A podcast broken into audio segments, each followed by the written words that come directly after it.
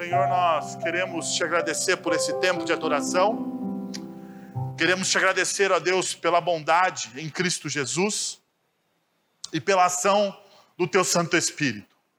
Pedimos, ó Deus, que o Senhor fale agora aos nossos corações, através da tua palavra, Deus. Que o Senhor, Senhor, nós queremos te agradecer por esse tempo de adoração. Queremos te agradecer, ó Deus, pela bondade em Cristo. Senhor, nós queremos te agradecer por esse tempo de adoração. Queremos te agradecer, ó Deus, pela bondade em Cristo Jesus e pela ação do teu Santo Espírito. Pedimos, Senhor, nós queremos te agradecer por Senhor, nós queremos te agradecer por esse tempo de adoração. Queremos te agradecer, ó Deus, pela bondade em Cristo Jesus e pela ação do teu Santo Espírito. Pedimos a Deus que o Senhor fale agora aos nossos corações, através da tua palavra, Deus. Que o Senhor use o pregador para a glória e honra do teu nome. É em nome de Jesus que nós oramos. Amém. Você pode se assentar, meu irmão e minha irmã. Muito bem, nós estamos falando sobre felicidade, nós estamos chegando, segundo as minhas contas aqui, provavelmente eu não estou errado, porque eu preguei todos os sermões desta série, ao nosso décimo primeiro sermão, nosso décimo primeiro estudo sobre Filipenses. Eu pensei que quatro capítulos iam ser quatro sermões, mas não deu certo. A gente chegou agora no nosso décimo primeiro sermão. As crianças até 12 anos, eu vou dar aqui uma paradinha, crianças até 12 anos, 10? 10 anos. 10 anos. Eu queria dar um, uma escapadinha aí, mas não deu, gente. Queria fazer um jabá com o pessoal dos 12, mas não rolou. O pessoal dos 12 vão ficar aqui. Segura a onda, então. Então, olha aí. Pessoal dos 10 anos, obrigado, tias. Ah, nós estamos falando sobre o tema da felicidade. Um tema muito atual, né? E corriqueiramente nós Falamos sobre felicidade porque, afinal de contas, todo mundo aqui é filho de Deus e quem não quer ser feliz, não é verdade? Quem não quer ser feliz?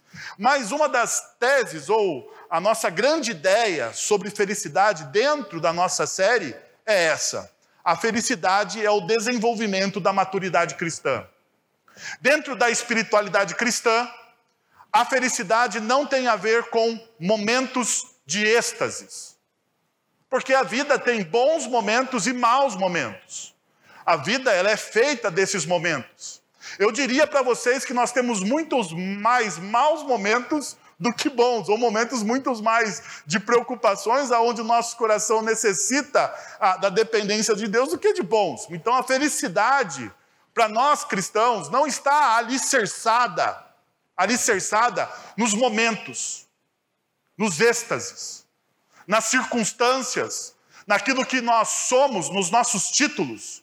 A nossa felicidade está alicerçada na maturidade cristã. É aí que está alicerçada a nossa felicidade. Dessa forma, experimentamos felicidade ao longo da nossa caminhada, que é construída através da fidelidade. Fidelidade nós temos olhado para Filipenses, e uma das coisas que a carta aos Filipenses exorta a comunidade cristã é a fidelidade ao Evangelho de Cristo Jesus. E fidelidade ao Evangelho de Cristo Jesus não tem a ver com perfeição, com o caráter de perfeccionista. Fidelidade tem a ver com a capacidade de você cair, se arrepender levantar e continuar a caminhar. Como diria a Nietzsche, a felicidade é uma longa obediência na mesma direção. A fidelidade é uma longa obediência na mesma direção. Ou seja, a nossa direção, o nosso caminho dentro da espiritualidade cristã é o Evangelho, é Jesus. E sendo Jesus a nossa fonte de inspiração, o nosso caminho, a nossa direção, aquilo que nós seguimos, fazemos, pensamos, tudo que nós executamos na nossa vida tem a ver ah, com a glória de Cristo Jesus. E é para isso que nós vivemos. Bom, queria convidar vocês então a abrir o texto de Filipenses, capítulo 3, versos de 7 a 11. Como eu disse hoje pela manhã, eu dividi o sermão, e o sermão da manhã custou aí quase que uma hora, né, Juca? Deu, deu uma hora? Deu uma hora. Né? Então, eu espero que o sermão da noite seja um pouco menor. Ah, segundo o Lucas, aqui o ajudante do Juca, ah, geralmente quando tem mais de 15 sermões, demora um pouco mais do que dá um tempinho a mais aí, né? Mas vamos lá, ah, tirando os nossos especialistas, vou tentar, vou tentar contradizer hoje os nossos especialistas. Veja aí, versículo 7. Mas o que para mim era lucro, para ser considerar como perda por causa de Cristo. Mais do que isso, considero tudo como perda comparado à suprema grandeza do conhecimento de Cristo Jesus, meu Senhor, por quem perdi todas as coisas, eu as considero como esterco para poder ganhar Cristo e ser encontrado nele, não tendo a, a, minha própria justiça, como procede, que procede da lei, mas a que vem mediante a fé em Cristo. A justiça que procede de Deus e se baseia na fé. Quem conhece, quem quer conhecer Cristo, o poder da ressurreição e a participação dos seus sofrimentos, formando-me como ele em sua morte, para que de alguma forma alcançar a ressurreição dentre os mortos. E hoje pela manhã, como uma continuação, a, a principal pergunta que eu fiz a vocês é qual é o seu propósito? diante ah, do texto que nós lemos, e Paulo está dando, primeiro, as marcas dos discípulos, né? Quais eram as marcas daquele que deseja ser um discípulo de Cristo Jesus? E se você não assistiu ou, ou não teve a oportunidade de estar aqui de manhã com a gente, acessa lá o site, podcast, YouTube e você terá o sermão na íntegra. Qual é o seu propósito? Essa era a nossa grande pergunta. Qual é o seu propósito? Quando nós não temos um propósito definido da nossa vida, nós vimos isso pela manhã, nós vivemos uma felicidade superficial.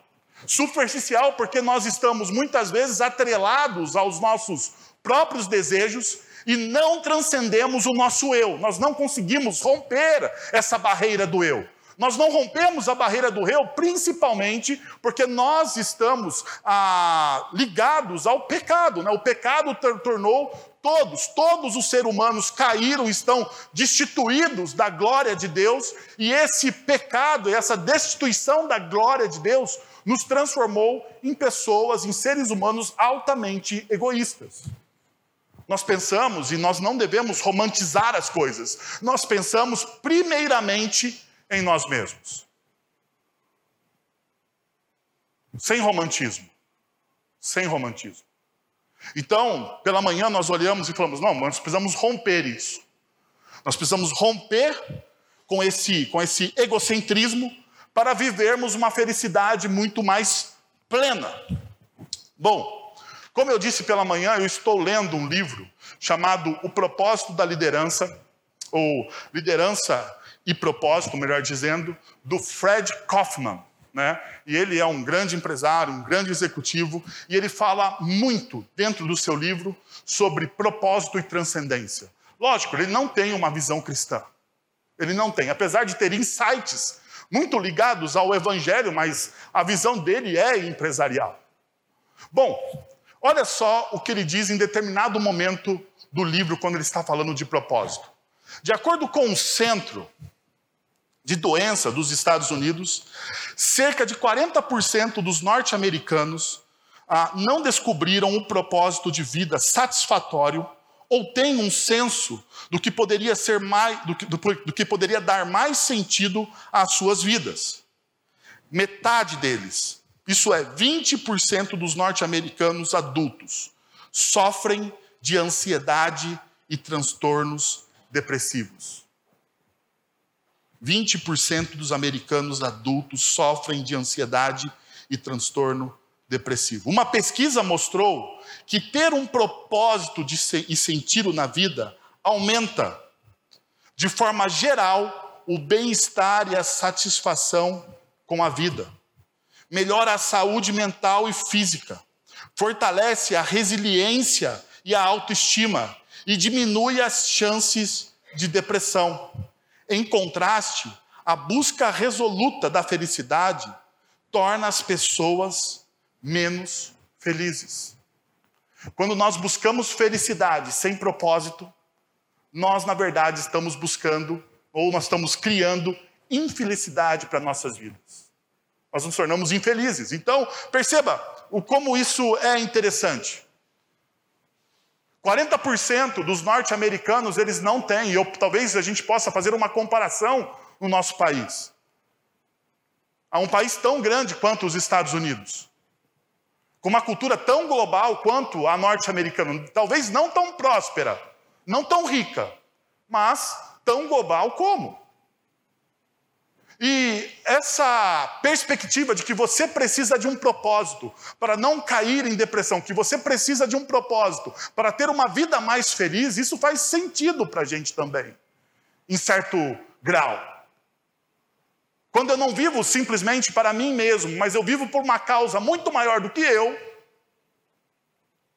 eu consigo encontrar esse propósito. E diante disso, eu não tenho ah, eu não caio na armadilha da depressão. Veja só, a pergunta então persiste: qual o seu propósito?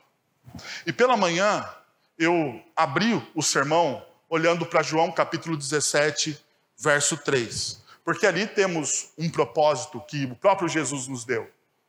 Essa é a vida eterna que conheçam a Ti, o único Deus verdadeiro, e a Jesus Cristo, a quem enviaste. Perceba, Jesus ele está dando uma definição do que é a salvação em um tempo presente. Ele diz: esta é agora, este momento é agora, esta é agora a vida eterna. O que é essa vida eterna. Essa vida eterna, segundo Jesus, é conheçam, conheçam a Deus. E a palavra conhecer demonstra uma intimidade capaz de transformar profundamente a vida de uma pessoa com marcas que distingue de outros relacionamentos. Ou seja, essa intimidade com Cristo Jesus, essa intimidade ah, que a palavra usada aqui, principalmente pelo apóstolo Paulo, ah, por Jesus, depois Paulo também vai usar a mesma palavra em Filipenses, que é uma palavra transliterada do hebraico, que é o iadá, que é a palavra muitas vezes usada para o conhecimento íntimo entre o homem e a mulher. Não existe conhecimento mais íntimo, mais profundo dentro das Sagradas Escrituras do que o conhecimento ah, que é gerado dentro do casamento.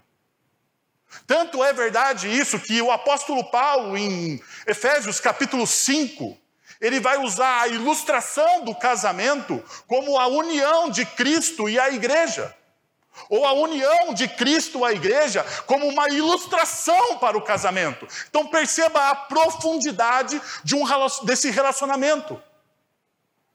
O como esse relacionamento tem a ver com as nossas realidades cotidianas. Quanto mais eu conheço a Cristo, mais afetado eu sou por essa pessoa, por Jesus. Quanto mais eu conheço a Cristo, mais transformado eu sou. Quanto mais tempo você tem de casamento, mais transformado você é pela pessoa com quem você se relaciona. O provérbio vai dizer que assim como o ferro afia o caráter de um homem, assim como o ferro afia um outro ferro, o caráter de um homem afia o caráter do outro. Né? Um homem afia o caráter do outro homem. Oh, perceba! Quanto mais tempo de intimidade, mais transformação é gerado. Quanto mais eu conheço alguém, mais transformação é gerado, mais eu sou afetado. Assim também é na espiritualidade. Então, hoje de manhã, nós vimos as quatro marcas ou, dos discípulos. Eu gostaria só de mostrar para vocês. Lembre-se constantemente do verdadeiro evangelho.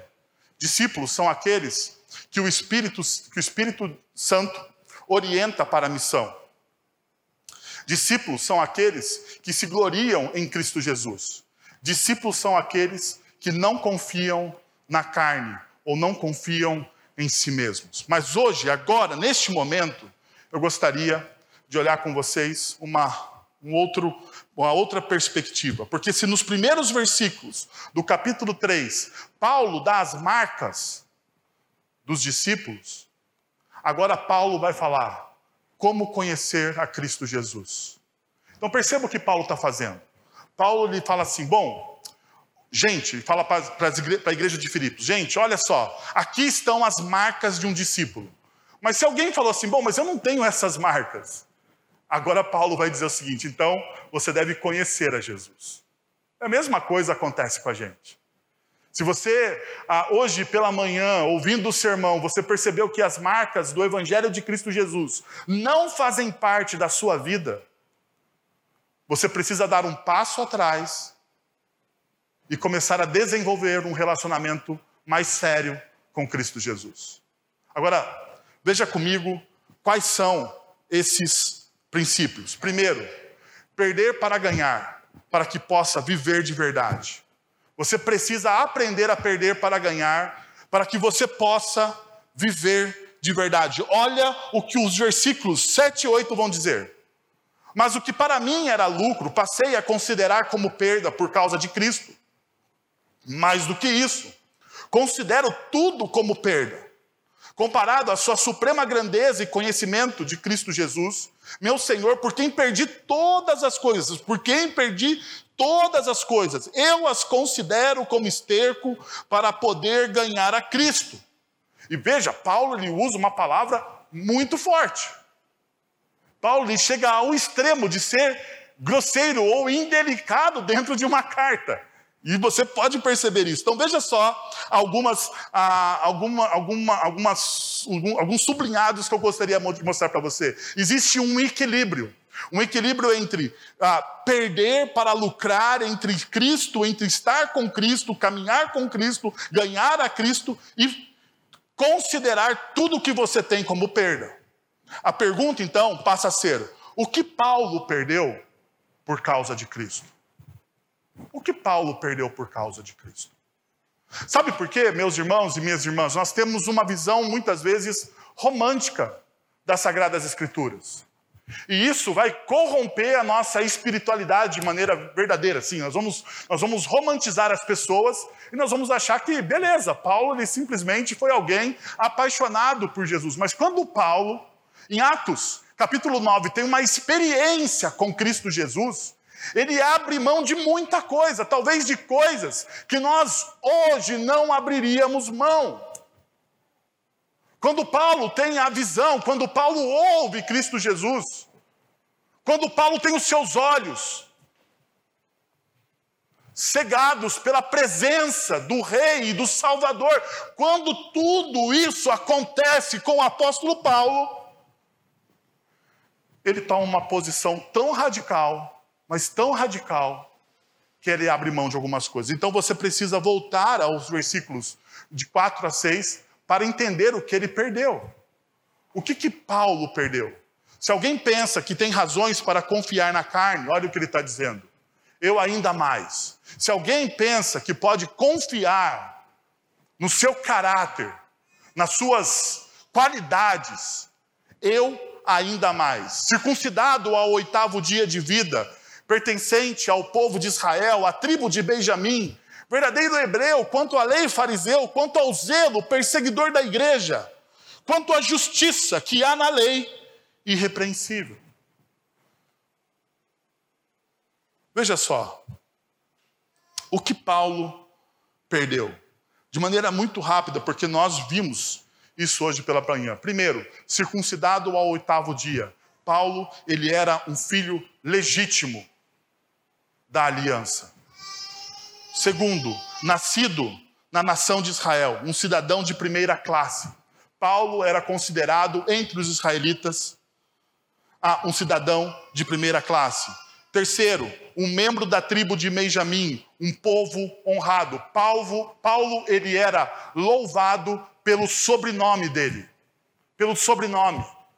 Ele era da tribo de Benjamim. A tribo de Benjamim era uma das tribos mais fiéis da história do povo de Israel. Era uma das tribos mais admiradas. É a tribo que fica com parte aonde hoje se encontra Jerusalém, e ela é a tribo que é responsável pela edificação da cidade santa.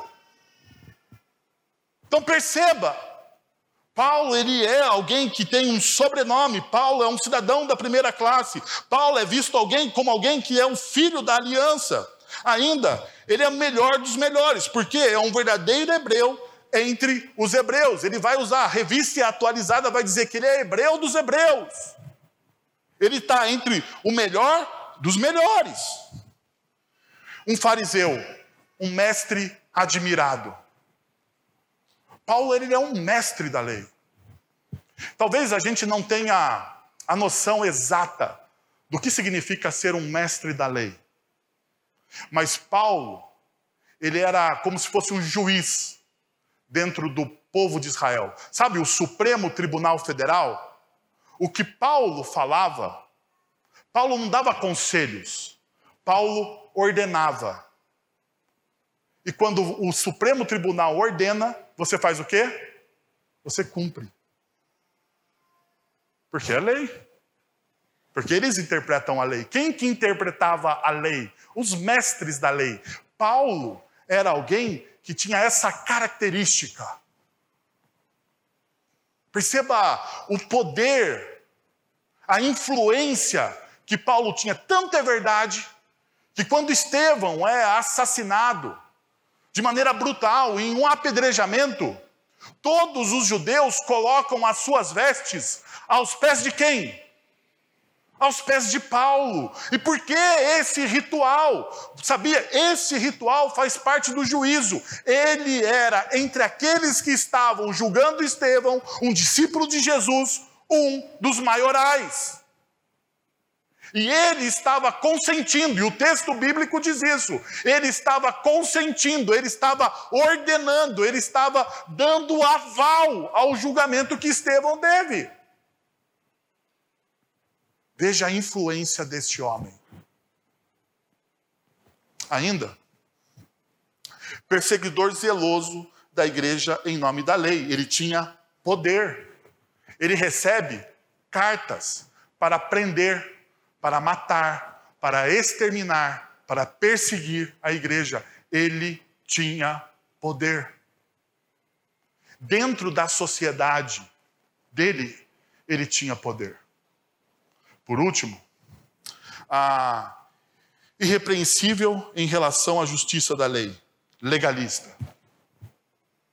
Ele andava na linha. Ele era admirado porque aqui o legalista, ele toma um sentido de nobreza. Ele andava na linha. Agora, o que que Paulo perdeu quando ele, ao ouvir a voz de Cristo Jesus, ao ouvir o chamado do Evangelho, ao ser seduzido pela cruz do nosso Salvador, o que que Paulo perdeu? Paulo perdeu a sua influência, Paulo perdeu os seus amigos, Paulo perdeu o seu poder, Paulo perdeu o seu dinheiro. Os bens de Paulo, provavelmente, segundo alguns estudiosos, foram confiscados. Porque os, os cristãos, muitas vezes, quando, ah, quando algum judeu se, ah, passava-se a se tornar cristão, esse judeu tinha muitas vezes os seus bens confiscados pelo poder. O que que Paulo perdeu ao começar um relacionamento sério com Jesus? Ele perdeu tudo. Alguns estudiosos, não todos, mas alguns estudiosos vão dizer que Paulo perdeu a própria família. Ele foi rejeitado. Alguns estudiosos vão dizer que Paulo foi rejeitado pela sua família. Outros estudiosos vão dizer que Paulo abandonou a sua família para que a sua família não fosse perseguido ah, pelo sistema. Paulo ele se torna um discípulo de Cristo Jesus e um perseguido político do Império Romano. Pergunta: Você acha que Paulo Ou você acha romântico essa visão de Paulo? Você acha que, ah, ele encontrou Jesus no caminho de Damasco e tudo bem? Perceba o poder do Evangelho e da cruz ao fazer um homem abrir mão de tudo, de tudo, de tudo. E veja, o texto que nós estamos lendo, ah, os versículos 7 e 8 fala disso. Mas para mim o que era lucro, o que eu tinha em grande estima, aquilo que para mim era de verdade uma honra, aquilo que eu busquei a minha vida toda, todas as minhas honras, tudo aquilo, para aquilo que eu estudei, os diplomas que eu ganhei, as economias que eu fiz, tudo aquilo, a partir do momento que eu encontrei Cristo Jesus, foi perdido. Eu passei a considerar como perda por causa de Cristo. Considero tudo, perceba de novo como perda. Perdi todas as coisas, todas as coisas, por causa de Cristo. A pergunta então passa a ser o contrário. Se nós sabemos o que Paulo perdeu, o que Paulo ganhou então? O que Paulo ganhou? Qual é o status de Paulo? Sabe qual é o nosso problema? Nós olhamos Paulo da nossa perspectiva de um cristianismo ocidental vencedor. Esse é o problema quando a gente lê as Escrituras de maneira romântica. Nós estamos olhando para Paulo não a, per, não a partir da perspectiva que ele está vivendo. Nós não entramos nas Sagradas Escrituras e olhamos para, e olhamos para Paulo e pelo que ele passou a partir daquilo que ele estava vivendo. Nós olhamos para Paulo a partir do nosso ponto de vista. Só que o nosso ponto de vista tem mais de dois mil anos de um cristianismo que triunfou na história. Hoje nós louvamos, hoje Paulo é reconhecido como o maior teólogo da igreja cristã. Hoje Paulo é reconhecido como um dos maiores plantadores de igreja, o primeiro grande missionário. Ele é louvado, ele é honrado. Mas a pergunta aqui que eu estou fazendo para você é no primeiro século. É naquele momento. Sabe por quê? Porque quando você faz uma opção por seguir Jesus, não é o final que você está interessado, é o agora. É o agora. Porque existem custos agora por seguir a Cristo Jesus. E muitas vezes eu e você não calculamos esses custos. Ou nós não entendemos eles. Mas veja só o que Paulo ganhou, nós podemos olhar para 2 Coríntios capítulo 11, versos de 22 a 29. São eles hebreus? Eu também. São, são israelitas? Eu também. São descendentes de Abraão? Eu também. São eles servos de Cristo? Estou fora de mim para falar desta forma. E, e ainda mais, e ainda mais, trabalhei muito mais. Fui encarcerado muitas vezes, fui açoitado mais severamente, exposto à morte repetidas vezes. Cinco vezes recebi dos judeus 39 açoites. Três vezes fui golpeado com vara. Uma vez apedrejado. Três vezes sofri naufrágio. Passei uma noite e um dia exposto à fúria do mar. Estive continuamente viajando de uma parte para outra, enfrentei perigos dos rios, perigos nas, dos assaltantes, perigos dos meus compatriotas, perigos dos gentios, perigos na cidade, perigos no deserto, perigos no mar e perigos dos falsos irmãos. Perigos dos falsos irmãos. Trabalhei arduamente, muitas vezes fiquei sem dormir, passei fome e sede, muitas vezes fiquei em jejum. Perceba, não é voluntário esse jejum. Ele ficou em jejum porque ele não tinha o que comer. Suportei o frio e nudez. Além disso, enfrento diariamente uma pressão interior a saber a minha preocupação com todas as igrejas. Quem está fraco? Que eu não me sinta fraco. Quem não se escandaliza? que eu não me queime por dentro. O que, que Paulo ganhou?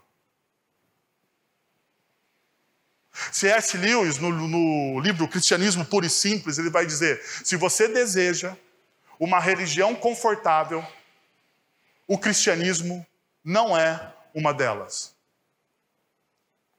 O cristianismo não é uma religião que te empurra para o conforto. Esqueça, esqueça essa papagaiada da teologia da prosperidade.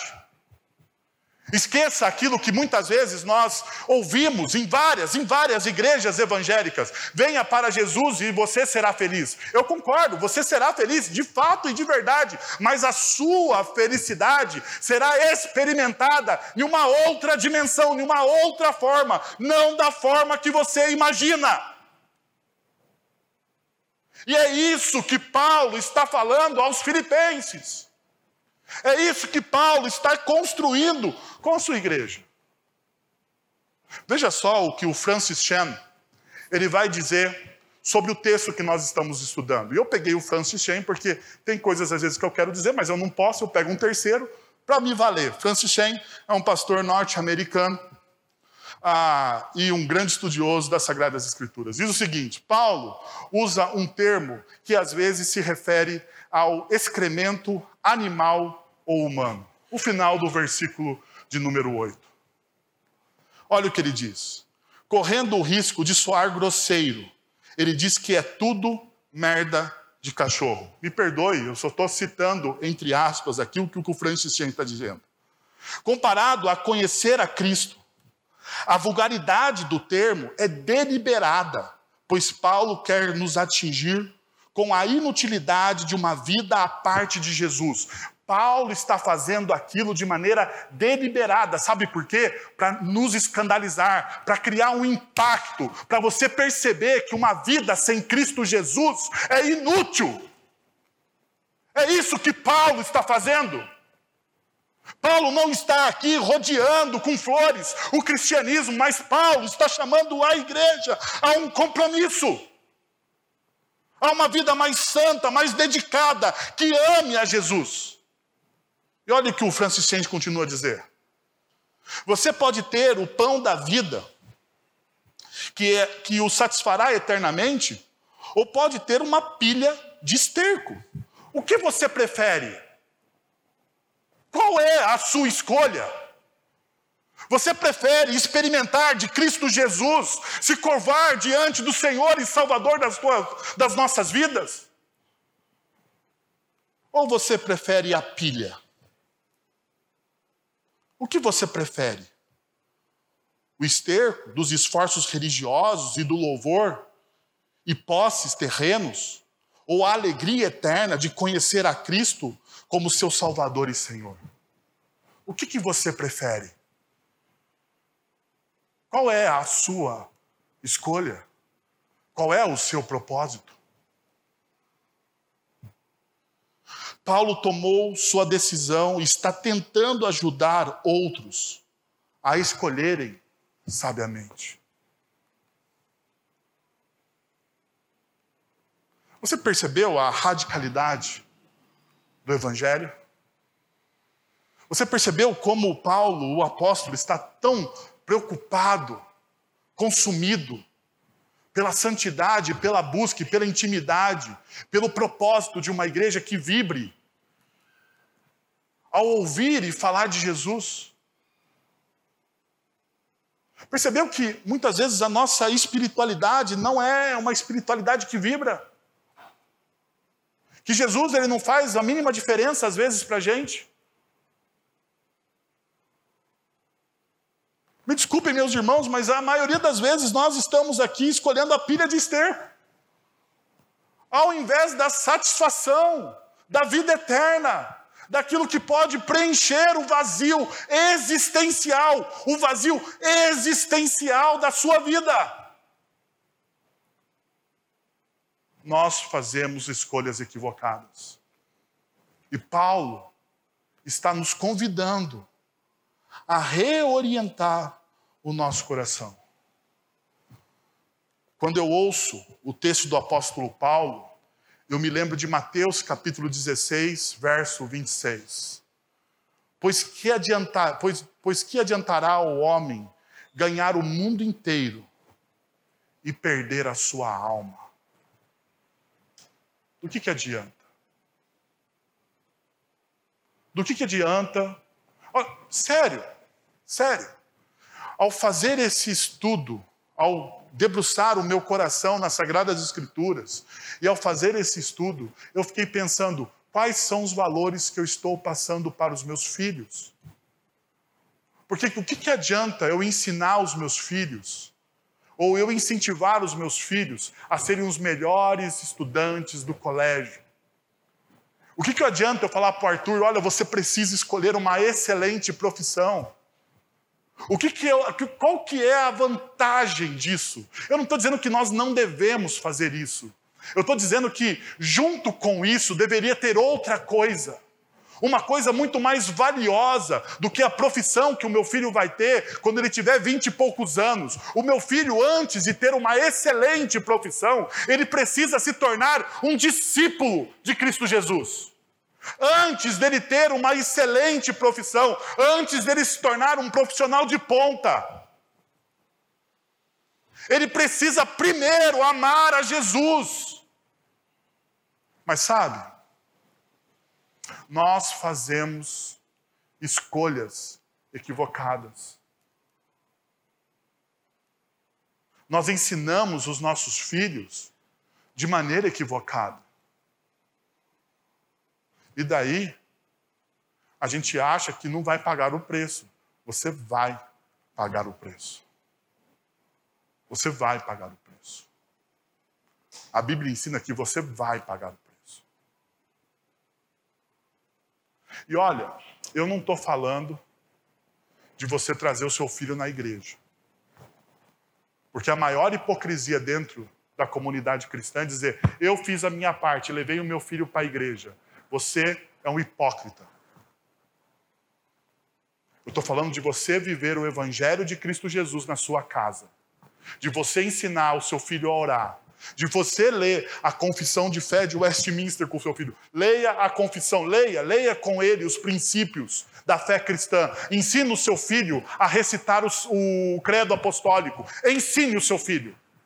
Ensine o seu filho, porque quando ele não souber orar, ele vai recitar o credo apostólico. Ensine o seu filho a orar a oração do Pai Nosso, porque quando o seu filho não souber a orar, ele vai orar a oração do Pai Nosso, a oração que Jesus nos ensinou. Ensine ao seu filho o Salmo 23. Porque quando o seu filho estiver desesperado, ele vai lembrar que o Senhor é o meu pastor e nada me faltará. Mas a gente prefere situações, a gente prefere fazer escolhas equivocadas. A gente prefere. Segundo, confie somente em Cristo como sua justiça. Confie somente em Cristo como sua justiça. Veja, versículo 9. E ser encontrado nele, não tendo em minha própria justiça, que procede da lei, mas a que vem mediante a fé em Cristo. A justiça que procede de Deus e se baseia na fé. Veja só o que o texto está nos dizendo. Não tendo em minha a, a minha própria justiça que procede da lei. Qual é a nossa justiça? Qual é a nossa justiça? Paulo está falando da experiência própria dele. Vamos lembrar, ele era um homem da lei, um legalista. Ele tinha uma justiça.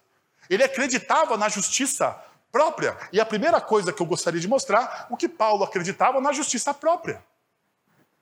Eu tenho justiça em mim mesmo. E duas coisas acontecem com a justiça própria. Primeiro, você dizer que você é melhor do que você é. Você se achar melhor do que você é. Segundo, você se fazer de vítima. Porque muitas pessoas que vivem pela sua justiça própria se fazem de vítima. Ah, eu sou assim por causa da minha história. Nunca é responsabilidade da pessoa. Você percebe isso? Nunca é responsabilidade. Ele sempre coloca a responsabilidade na história, no pai, na mãe, no tio, nos professores, nos professores, na faculdade, no colégio, na conspiração mundial para ele ser daquela forma, daquela forma. Isso chama-se justiça própria. Então Paulo está dizendo: olha, você não deve ser assim. Você não deve se basear na sua justiça própria. Você não é melhor do que ninguém. Você não deve ser uma vítima. Ainda, Paulo vai dizer ah, da justiça por obras. Porque se a gente tem, se a gente não se apega à nossa própria justiça, a gente vai falar assim: bom, já que eu não sou bom, eu vou fazer coisas boas. Eu vou fazer coisas boas porque, afinal de contas, eu não sou bom, então eu vou dar o dízimo, eu vou ajudar os pobres. Porque tem gente que pensa assim: ah, eu vou ajudar os pobres porque, afinal de contas, eu não sou bom. Mas isso não é justiça que vem do Evangelho de Deus. Não adianta. Não adianta. Isso é tão verdade que em 1 Coríntios capítulo 13, Paulo vai dizer uma coisa aos coríntios assim: ó, não adianta você distribuir o seu bem aos pobres se você não tiver amor. Não adianta você fazer bondade quando a sua bondade é desassociada do evangelho da graça. Porque amor ali tem a ver com o evangelho da graça. Não pensa que é o amor entre um homem e uma mulher, 1 Coríntios capítulo 13. Não tem nada a ver com o amor de um homem e uma mulher. Você talvez tenha ouvido demais Renato Russo, Monte Castelo, né, e achando que aquilo é um amor entre homem e mulher. O Renato Russo é um baita de um plagiador, ganhou uma grana em cima da mensagem do apóstolo Paulo, e nós deveríamos, como igreja cristã, talvez processar o Renato Russo por tudo aquilo que ele falou, por toda a heresia que ele fez em Monte Castelo, não pelo valor, mas pela heresia que ele fez para o mundo. Agora perceba uma coisa. Olha qual é a nossa justiça. Romanos capítulo 3, versos de 9 a 18. Que concluiremos então? Estamos em posição de vantagem? Não, não estamos em posição de vantagem. Demonstramos que tanto judeus quanto gentios estão debaixo do pecado. Olha só, Paulo está dizendo: não existe justiça, não existe justiça própria, não existe justiça por obras, não existe você ser bom demais, não existe, porque todos estão debaixo do pecado, como está escrito. Como está escrito: não há nem justo, nenhum sequer. Não há ninguém que entenda, ninguém que busque a Deus. Perceba, não há ninguém, ninguém que busque a Deus.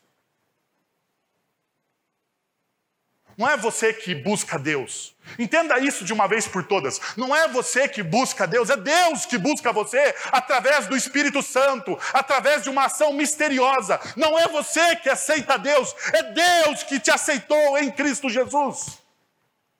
Entenda isso de uma vez por todas. Então para com esse negócio, eu me converti. Ah, eu não, você não fez nada, você não fez nada. Quem fez tudo, tudo foi Jesus naquela cruz. Você é isso, um pecador. Você não busca Deus. Todos se desviaram, tornaram-se juntamente, ah, jun, ah, juntamente inúteis.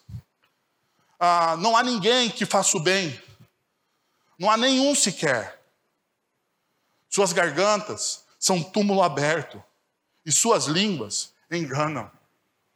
A sua forma de falar, a sua língua, não há bondade nenhuma aí. Não adianta. Não adianta. Veneno de serpente está em seus lábios. Suas bocas estão cheias de maldição e amargura. Seus pés são ágeis para derramar sangue. Ruína e desgraça marcam os seus caminhos. Ah, e não conhecem o caminho da paz. Não conhecemos o caminho da paz. Nós adoramos uma briga. Nós adoramos uma guerra. Já percebeu? Como que tem gente que busca briga? Busca uma guerra? Busca falar mal, busca envenenar pessoas. Já percebeu que isso está no seio da igreja? Pessoas que o tempo todo estão tentando envenenar, envenenar, falar, falar, falar, de maneira, de maneira que envenena a comunidade cristã. Já perceberam essa realidade? A pessoa adora uma guerra, adora estar no meio de uma confusão. Ninguém busca a paz. Seus pés são ágeis para derramar sangue, ruína e desgraça marcam seus caminhos. E não conhece o caminho da paz. Os seus olhos, a, a, aos seus olhos, é inútil temer a Deus. Eu lembrei do salmo. No seu coração, eles dizem: é inútil temer a Deus. Você sabe que talvez isso muitas vezes aconteça dentro da igreja, né? Nós muitas vezes desenvolvemos uma espiritualidade simplesmente, simplesmente para para social. Uma espiritualidade social, uma espiritualidade do ponto de encontro. Por que, que eu participo do coral? Ah, porque o pessoal é legal. Você deve participar do coral por uma noção exata de aquilo que você está fazendo aqui é para a glória de Deus, para a ministração do Evangelho. Não é porque o pessoal é legal. Porque o pessoal do clube de xadrez aqui da esquina também é legal. Se você quer gente legal, não precisa vir no coral. Aqui é para a glória de Deus. Mas a gente transforma, às vezes, as coisas num ponto de encontro. Gente, me desculpa, eu falei do coral porque eu vi as pastas, tá? Mas não tem, estou dizendo que ninguém do coral, e não fiquem chateados, não, tá bom? Sabemos que toda que, a, que tudo, sabemos o que a lei diz. O diz, aqui, o, o diz a aqueles que estão debaixo dela, para que toda a boca se cale e todo mundo esteja sob o juízo de Deus. Ninguém fica fora. Ninguém fica fora. Mas veja só, o versículo continua. Olha, você ah, está debaixo desse juízo. Mas aqui vem mediante a fé, mas existe algo que vem mediante a fé em Cristo Jesus. Vem a graça, que é mediante a fé em Cristo Jesus. Vem a justiça, que procede de Deus e que se baseia no quê? Na fé. Então perceba, a justiça que é imputada. E talvez você não saiba o que é isso. É uma justiça que você não provém de você, foi lhe dada. Uma justiça que não é sua, ela foi imputada a você por alguém maior do que você. O grande juiz, o grande rei, ele pode imputar justiça a alguém que não merece. Então, quando Paulo está dizendo isso, ele está falando assim: olha, nós não merecíamos, porque nós somos aquilo que Romanos capítulo 3 falou que nós somos. Nós somos aquele tipo de pessoa. Mas o grande juiz e rei de, todas a, de toda a história enviou o seu filho Jesus, e esse filho Jesus que morre naquela cruz, ele imputa em você justiça. Ele dá a você algo que você não merecia. Não merecia. Tanto é verdade que Paulo continua em Romanos capítulo 3, versos de 21 a 26, a mesma, na mesma toada. Olha só. Mas agora se manifestou a justiça que provém de Deus, independente da lei, da qual testemunham a lei e os profetas. A justiça que vem de Deus, que é de Deus, justiça de Deus mediante a fé em Cristo Jesus. Justiça de Deus mediante a fé. Não é sua, não é das suas obras, não são dos seus benefícios, não. É justiça de Deus mediante a fé em Cristo Jesus. Não há distinção para todos aqueles, ah, em Cristo Jesus, para todos os que creem. Não há distinção. Pois todos pecaram e estão destituídos da glória de Deus sendo justificados gratuitamente por Sua graça. Você não fez absolutamente nada. Tudo é Ele que está fazendo isso aqui para nós. É desconfortante. Por quê? Porque você não está no controle. Você não está no controle. Eu gosto de ser justificado pelas minhas obras, porque quando eu sou justificado pelas minhas obras, eu negocio com Deus. Esse, esse é o cerne da teologia da prosperidade. A teologia da prosperidade diz: se eu fizer boas coisas, Eu posso negociar com Deus e exigir de Deus o que eu quero. Ou seja, se eu der boas ofertas, eu posso exigir de Deus o quê? Aquilo que eu quero. Essa é a teologia. Daí veja só, Deus ofereceu como sacrifício para propicia, propiciação mediante a fé. Propiciação aqui é o sacrifício que desvia a ira. Que desvia a ira. A ira de Deus estava sobre a humanidade mas ela foi desviada em Cristo Jesus. A ira de Deus, a ira de Deus foi desviada através do sangue de Cristo Jesus. Então o apóstolo continua pelo seu sangue demonstrando a sua justiça.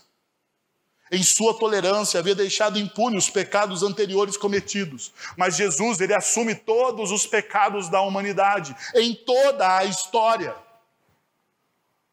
mas no presente demonstrou a sua justiça, a fim de ser justo e justificador daquele que tem fé em Jesus.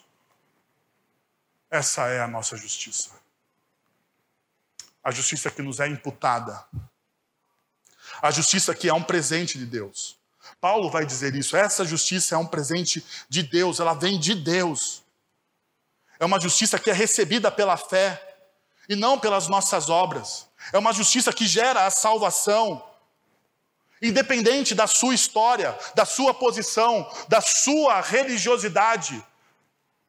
A justiça de Deus não olha a sua história pregressa. A justiça de Deus é derramada em graça por você. Você não precisa ser bom. Você não precisa ser bom. Não interessa quais são os seus pecados. O que interessa é que na cruz, Deus te amou em Cristo Jesus. Como é bom saber que tudo depende dele, não de mim. Como é libertador, como é leve ser discípulo de Jesus, porque a religiosidade é pesada. Porque eu não preciso agradar a Deus, eu não preciso me sacrificar, porque Ele se sacrificou por mim. Ele fez tudo por mim. E tudo que eu faço por Ele é uma resposta de amor ao amor dele por mim. Eu só amo porque Ele me amou primeiro. Eu só tenho uma experiência genuína de amor. Porque o Deus da cruz me amou primeiro.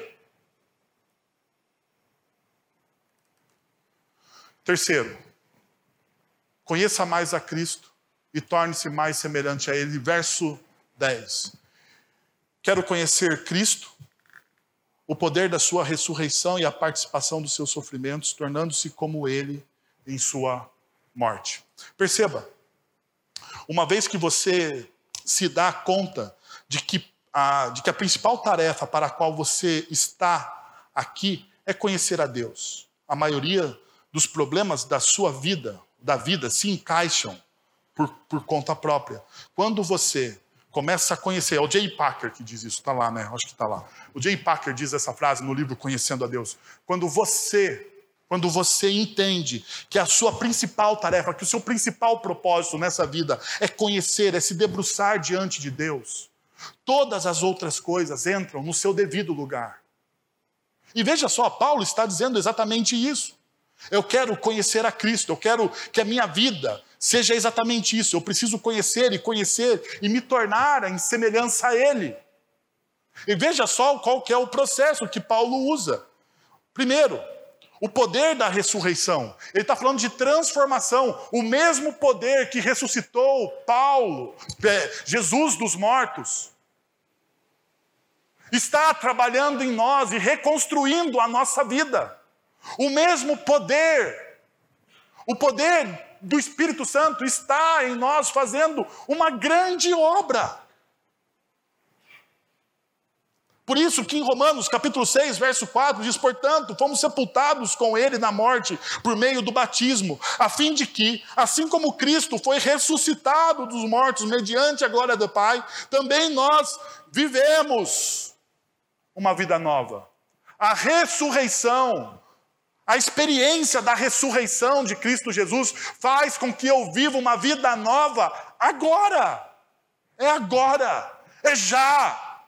Não é para a eternidade, o reino de Deus já se aproximou, já chegou, já faz parte da minha vida.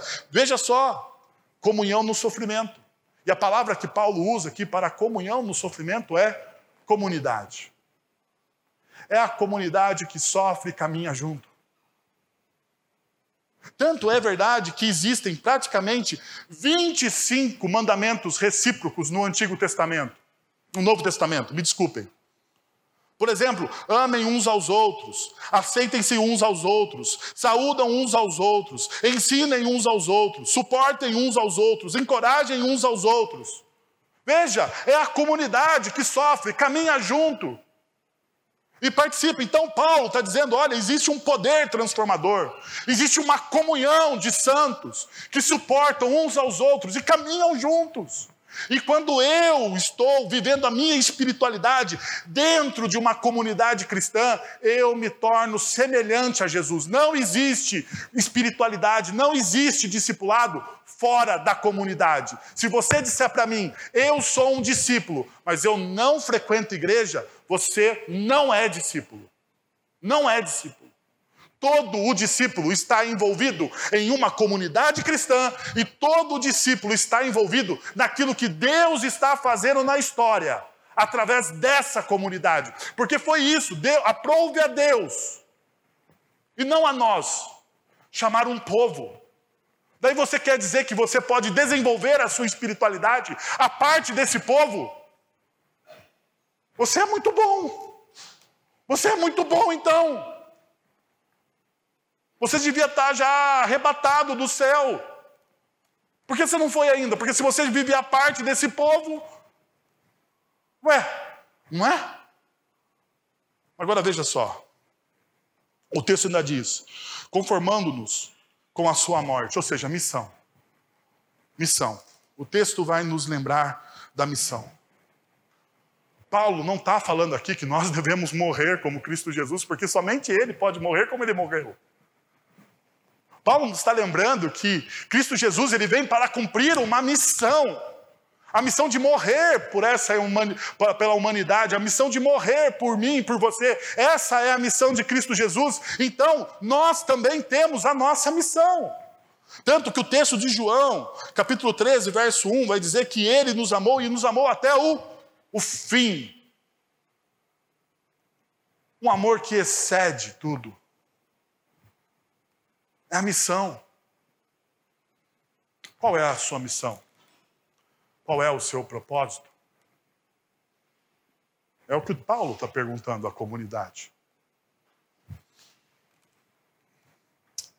Por fim, antecipe sua ressurreição. Antecipe a sua ressurreição. Veja só, para de alguma forma alcançar a ressurreição dentre os mortos. O verbo alcançar aí, eu sei que a gente muitas vezes, e muitos teólogos ficam parados naquele de alguma forma, e todo mundo diz, ah, mas Paulo está meio aqui depressivo, né? Não, Paulo está simplesmente dizendo, eu não vou parar. É, é o que Paulo está dizendo. Paulo está dizendo, a minha busca ela é infindável.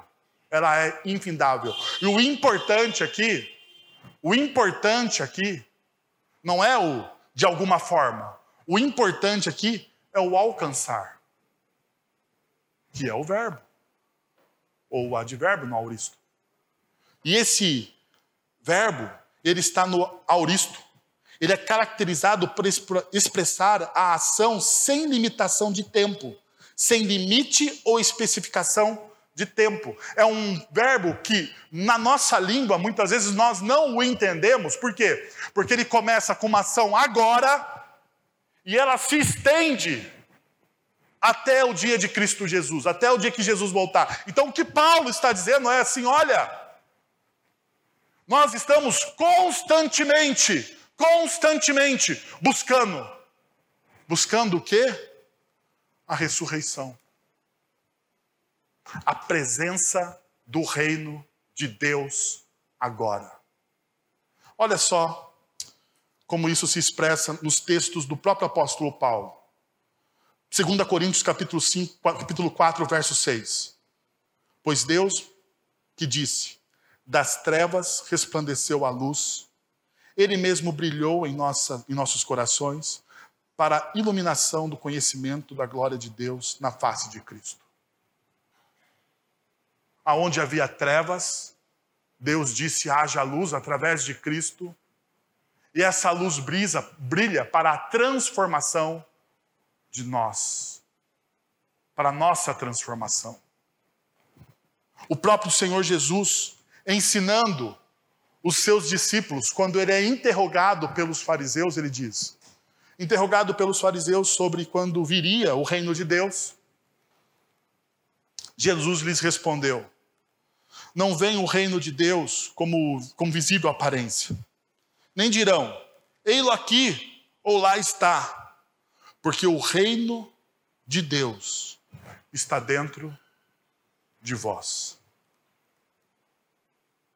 É isso o poder da ressurreição.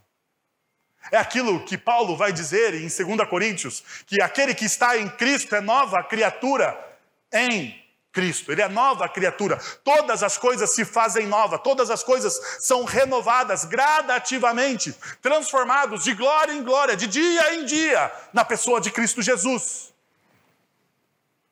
É o reino que já aparece. É a oração respondida do povo de Deus. É um milagre que muitas vezes nós não temos explicação.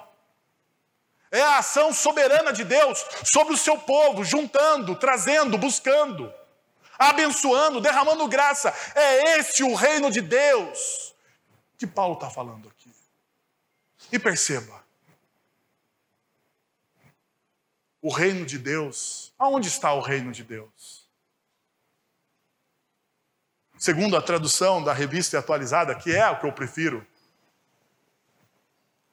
neste momento, porque a NVI vai dizer que o reino de Deus está entre vós, que eu não acho precisa.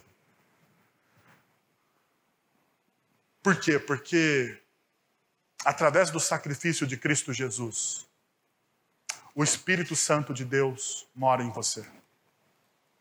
E essa é a marca permanente dos discípulos, que o reino está em você. Você faz parte desse reino.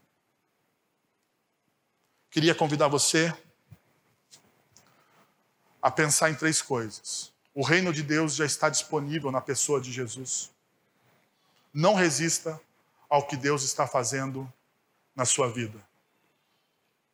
O reino de Deus já está disponível na pessoa de Jesus.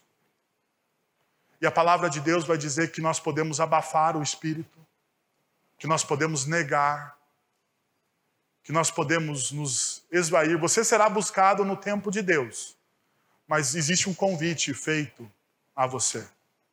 Existe um convite feito a você.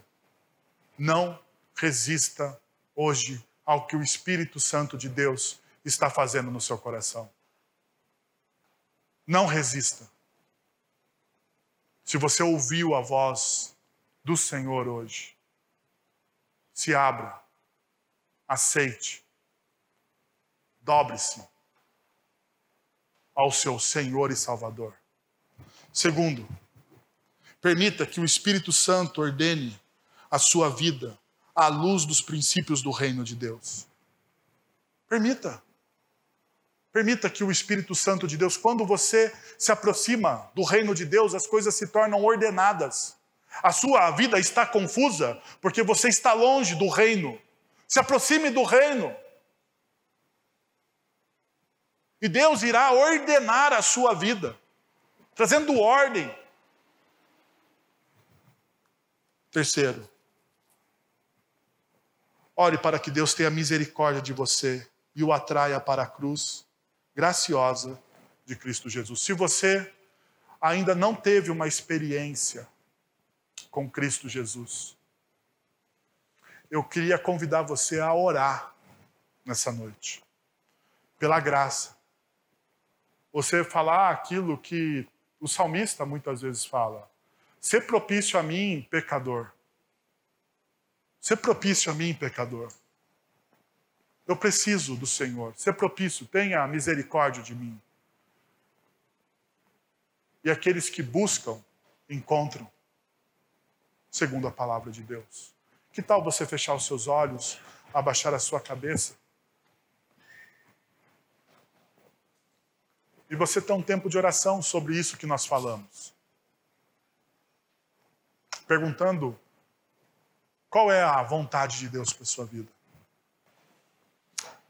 Senhor, nós queremos pedir, Pai, que de maneira graciosa o Senhor trabalhe nos nossos corações.